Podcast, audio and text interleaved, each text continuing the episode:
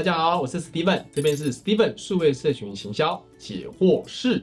其实触及率就是演算法，那它一直以来都是兵家必争之地，因为好像我们的环境里面遇到了什么问题，我们要怎么去应应哈。但是要跟大家讲，其实不用太担心。好，我先分享给大家三个 mega。第一个 mega 呢，就是我们要数据去做分析，在社群或演算法里面，它不会平均给你。Facebook、IG、微博、微信也要抢收视率，所以你的内容、你的平台够吸引人，它就被你多推一点；你的平台不吸引人，它就少推一点，因为它的平台要生存。所以你要去观察一下，在你的频道，也就是你的社群里面，哪些内容数据里面它的效果回响好，哪些类别你的内容是不好的。所以从分析里面，它就会有答案。好，所以要善于去做分析。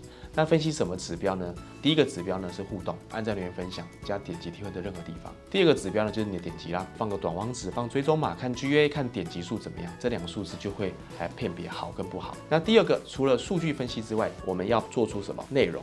那那个内容里面要针对性的去想切角。那内容里面又分图片、文案、切角、诱因，从四个维度来做分析。所以什么样的内容呢是他们喜欢的？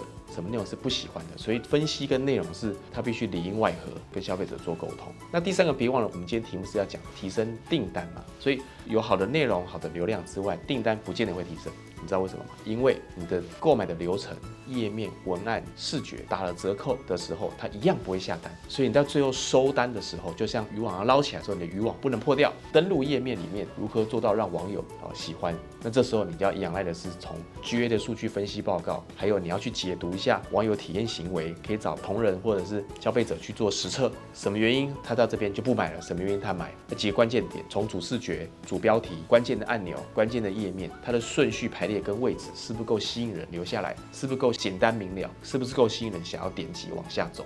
这些都是关键。谢谢。